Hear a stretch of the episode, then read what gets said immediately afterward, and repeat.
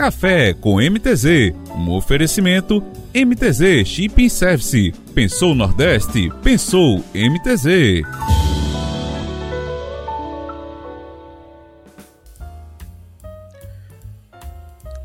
Olá, salve, salve! Sejam bem-vindos e sejam bem-vindas a mais um Café com MTZ. Hoje, 18 de julho de 2022, segundou!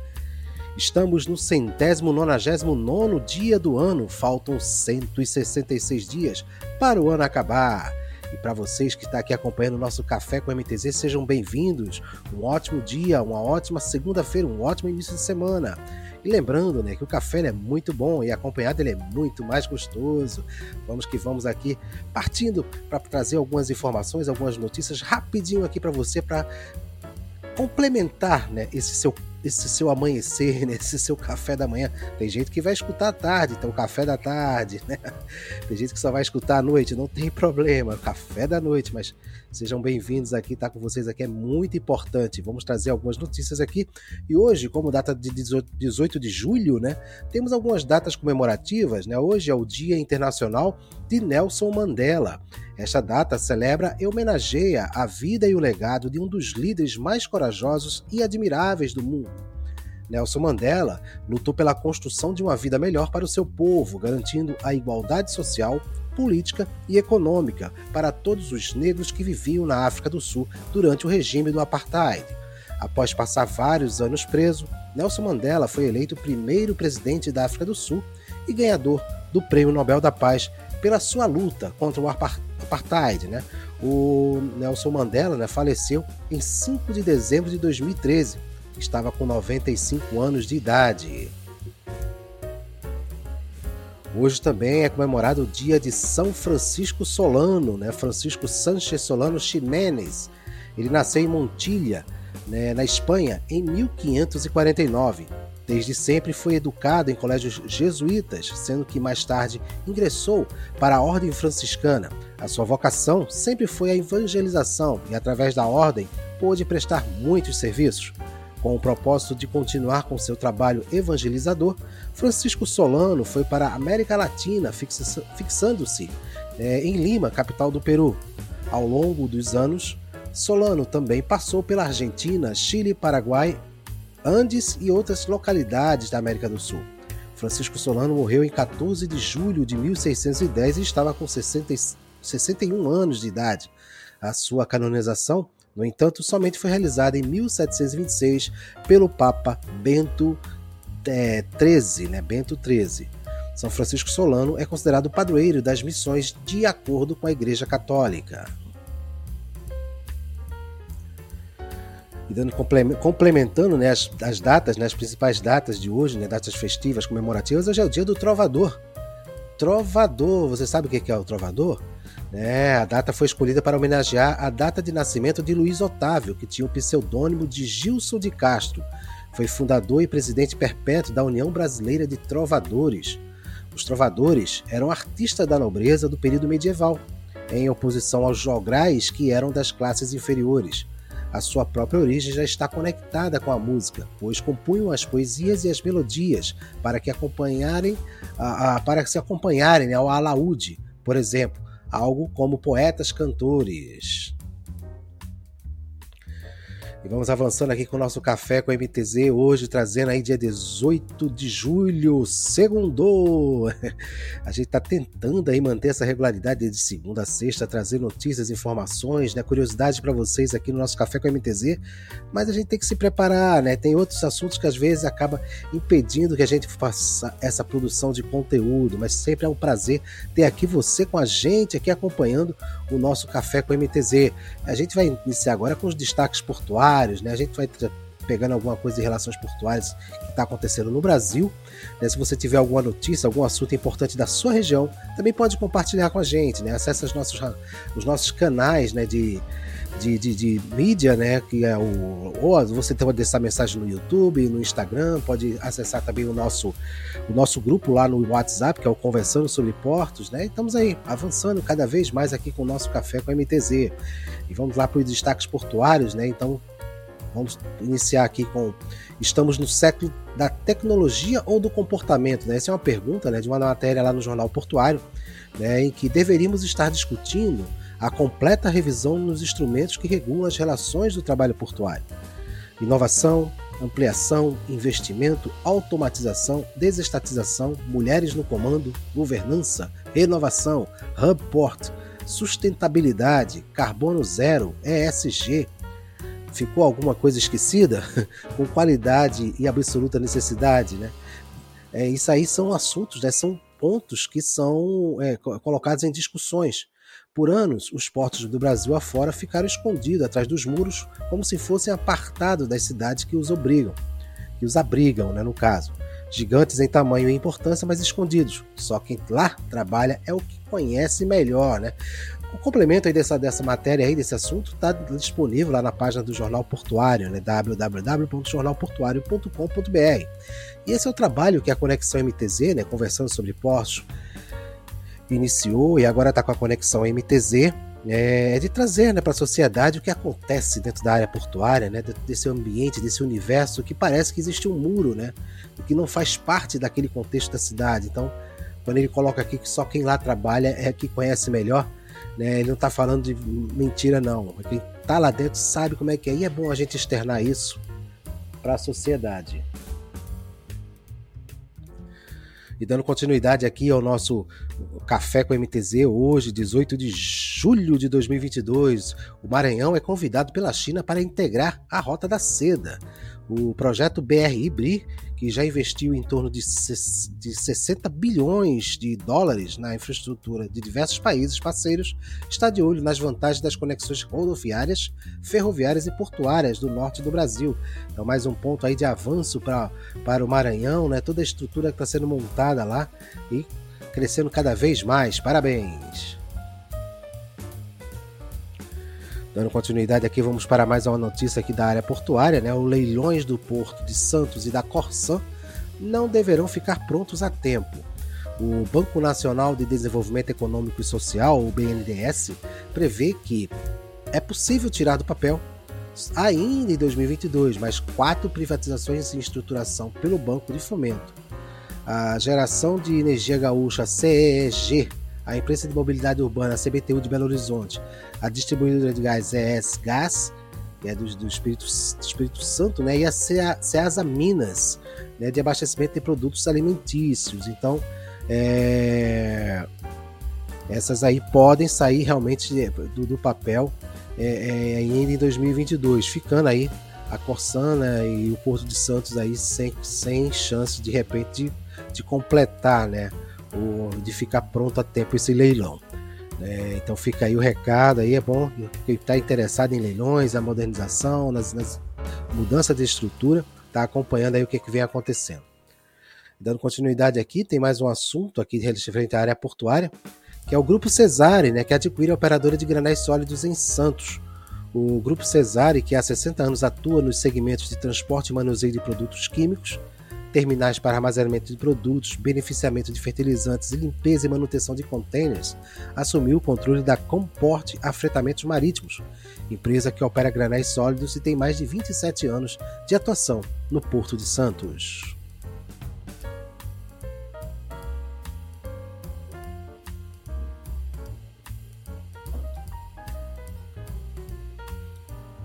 Estamos aqui, estamos aqui diretamente aqui do Conexão MTZ, transmitindo para você o Café com MTZ. Hoje, 18 de julho, iniciando mais uma semana de trabalho, né? mais uma semana aí de luta, de guerra. Vamos em frente, para cima, vamos acreditando no nosso potencial, fazendo melhor a cada dia. Vamos agora entrar nos destaques do Brasil e do mundo, né? Os recentes aí, né, desse final de semana, né? Hoje, segunda-feira, estamos trazendo algumas informações que possam agregar e contribuir com as suas com as suas, as suas ideias, né, com o seu comportamento, né, com suas ações que vão ser tomadas de forma estratégica. Né? Então, vamos dar o um início aqui aos destaques do Brasil e do mundo. Né? Acompanhando aqui algumas, algumas informações em paralelo. que a gente vem aqui atualizando sempre que pode, né? Então vamos lá. Polícia do Paraná diz que não há previsão legal para enquadrar morte de tesoureiro do PT como crime político. Em nota divulgada neste domingo, instituição afirma que indiciamento por homicídios qualificado está correta. Polícia Militar prende homem com quatro granadas e espingarda em Jabotão dos Guararapes. Um homem foi preso com quatro granadas no bairro de Barra de Jangada, em Jabotão dos Guararapes, na região metropolitana do Recife. De acordo com a Polícia Militar de Pernambuco, quem conduziu a prisão na manhã de, deste último sábado, o homem foi, foi autuado né, por posse ilegal de arma e tráfico de drogas. Isso porque com o suspeito foram apreendidos uma espingarda calibre 12 com 5 munições, 200 gramas de maconha e uma espingarda calibre 12, além das granadas, né? Quer dizer, ele já tinha espingarda 12, a notícia foi mal trabalhada aqui, a gente não checou, mas ele foi com uma espingarda calibre 12, né, com 5 munições e 200 gramas de maconha, além de granadas, né, que foi apreendida aí com esse cidadão aí pela Polícia Militar de Pernambuco. Acidente com o avião da TAM completa 15 anos sem condenações. Eram aproximadamente 18 horas e 48 minutos do dia 17 de julho de 2007, quando o Airbus A320 da TAM, que hoje é a Latam, né, que vinha do aeroporto Salgado Filho em Porto Alegre, tentou pousar no aeroporto de Congonhas, em São Paulo. A pista estava molhada e, por causa de uma reforma recente, ainda estava sem grooving, que são as ranhuras que facilitam a frenagem do avião a manobra para o pouso não foi bem sucedida. O Airbus acabou atravessando a pista e batendo em um prédio de cargas da própria companhia, que ficava em frente ao aeroporto paulistano. Trazendo mais aviões, né? O avião cargueiro operado pela Ucrânia cai na Grécia e deixa oito mortos. Um avião de carga ucraniano que transportava munições da Sérvia para Bangladesh caiu perto da cidade de Kavala, no norte da Grécia, uh, na noite do sábado, né, informaram autoridades sérvias neste domingo. Vamos lá, vamos tentar melhorar as notícias, né? Notícia tá muito, é, não muito animadoras, né? Mas a Rússia se prepara para a próxima etapa de ofensiva, diz oficial militar da Ucrânia, né? A Rússia está se preparando para a próxima etapa de sua ofensiva na Ucrânia, afirmou um oficial militar né, ucraniano depois que Moscou disse que suas forças intensificariam as operações militares em todas as áreas. À medida que as entregas ocidentais de armas de longo alcance começam a ajudar a Ucrânia no campo de batalha, foguetes e mísseis russos atingem cidades em ataques de que Kiev diz terem matado dezenas nos últimos dias.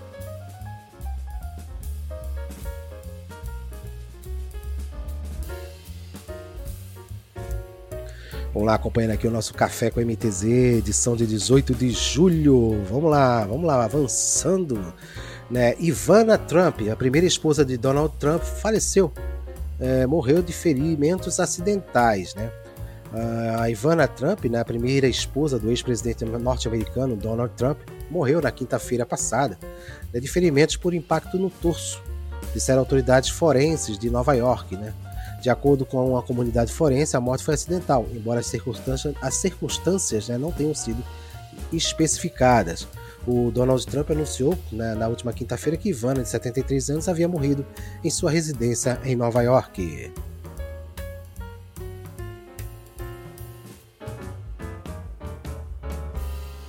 Vamos avançando aqui com o nosso café com o MPZ. Vamos buscando mais informações aqui para passar para vocês. É, vamos iniciar aqui agora a parte esportiva, né? Na nossa, nossa parte esportiva. E a gente vai trazer notícias aqui do, do futebol pernambucano, né? Para que você, para que você tenha aí atualizado também as informações, né? Vamos lá. Partindo aqui, vamos passar pelo Santa Cruz, né? Que ontem, né, em jogo, antes de ontem, na realidade, jogou no sábado, não foi no domingo. Eles jogaram no sábado à tarde, né? Então o Martelotti ele prega a regularidade do Santa Cruz e cita o caso Ratinho, que fez várias críticas à diretoria do tricolor pernambucano né, e falou que quem estiver insatisfeito pode sair. Né, após o empate de 1 a 1 com o Lagarto no Arruda, que garantiu a classificação do Santa Cruz à próxima fase da Série D do Campeonato Brasileiro, o técnico Marcelo Martelotti já voltou suas atenções para o desafio seguinte do torneio.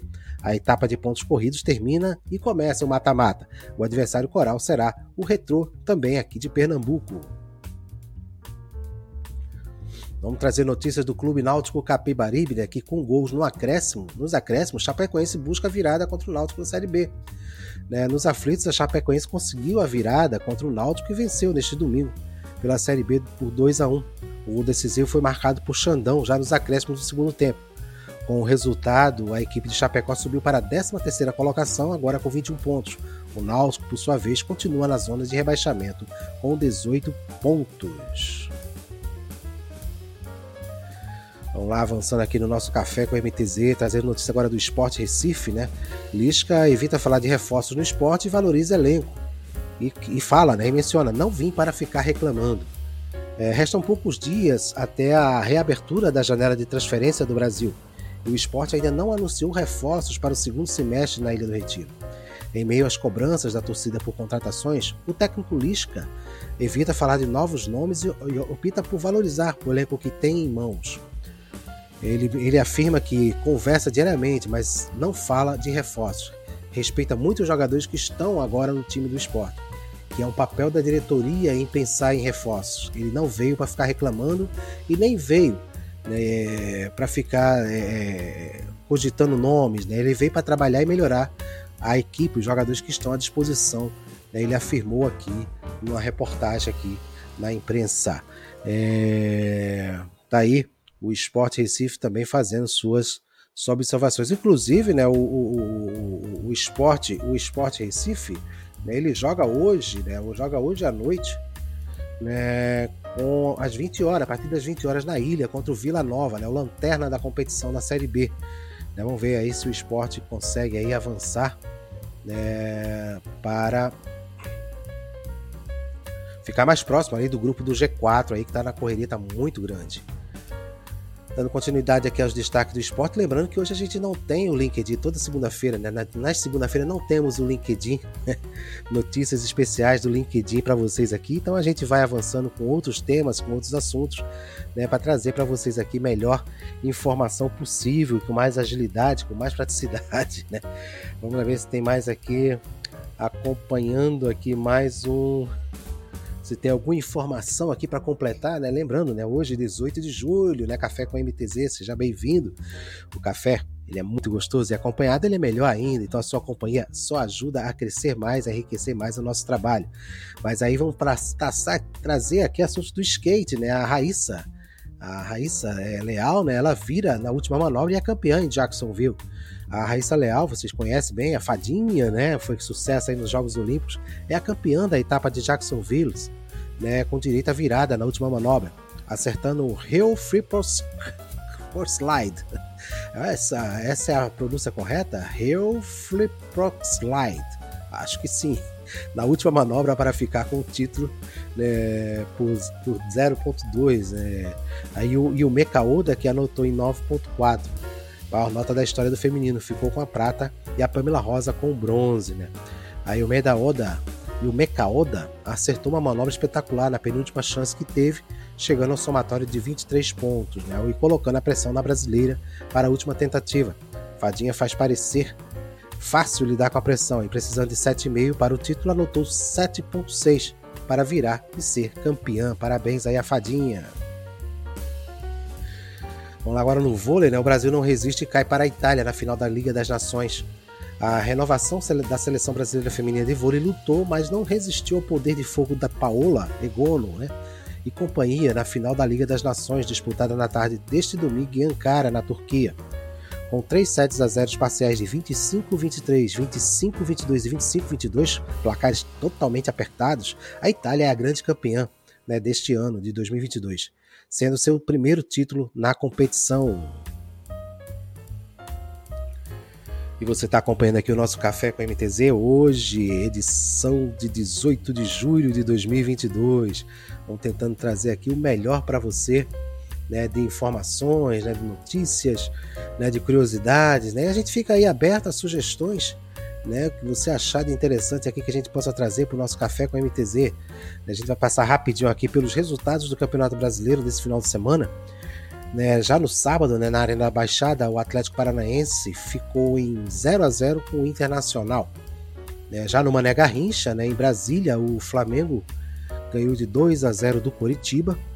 Na ressacada, o Havaí bateu o Santos também por 1 a 0 e na Arena Castelão, né, o Ceará, né, uma grande partida ganhou do Corinthians por 3 a 1, né, avançando aí na tabela.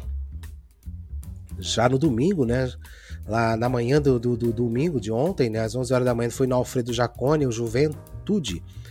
Também empatou em 0 a 0 com o Goiás. Já na tarde do domingo, né, no Morumbi, o São Paulo, né, é, ganhou, empatou, na realidade empatou com o Fluminense em 2 a 2 estava ganhando e o Fluminense acabou empatando próximo ao final, 2 a 2 né, No Newton Santos, lá no Engenhão, o Botafogo não conseguiu resistir à pressão do Atlético Mineiro e perdeu por 1 a 0 né, No Antônio Ascioli, né, lá em Goiânia, é, o Atlético Goianiense perdeu para o Fortaleza, está se recuperando na, na competição, né, perdeu por 1 a 0 também.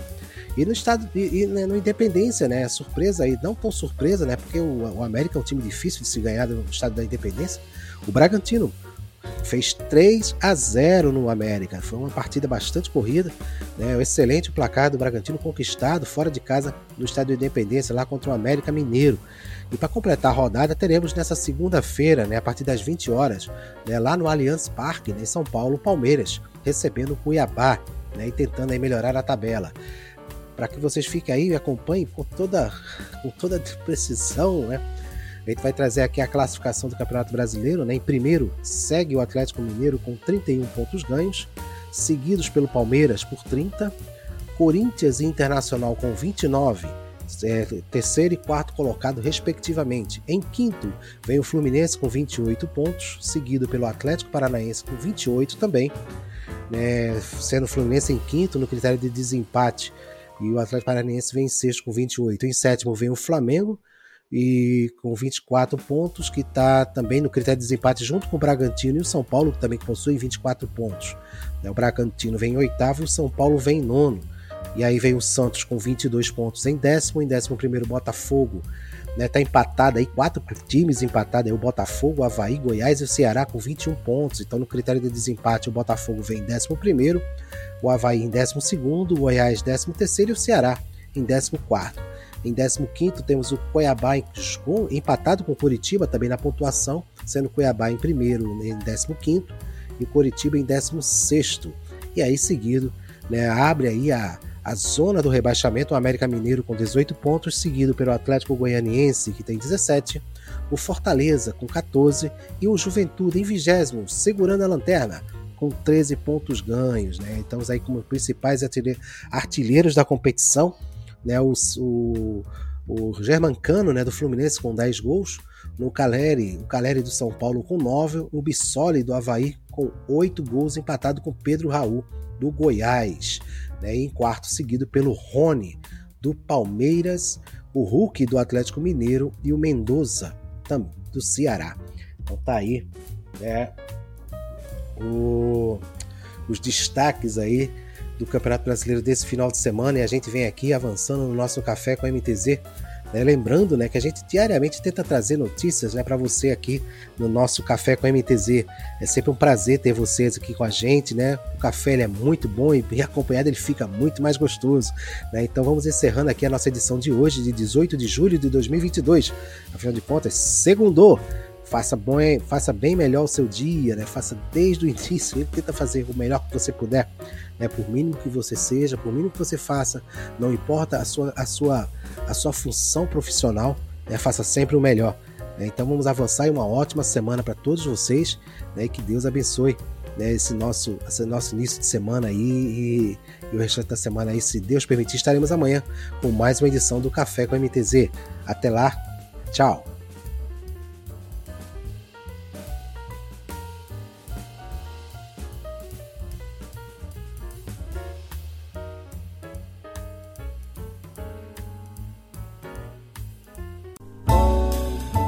Café com MTZ, um oferecimento MTZ Shipping Service. Pensou Nordeste? Pensou MTZ.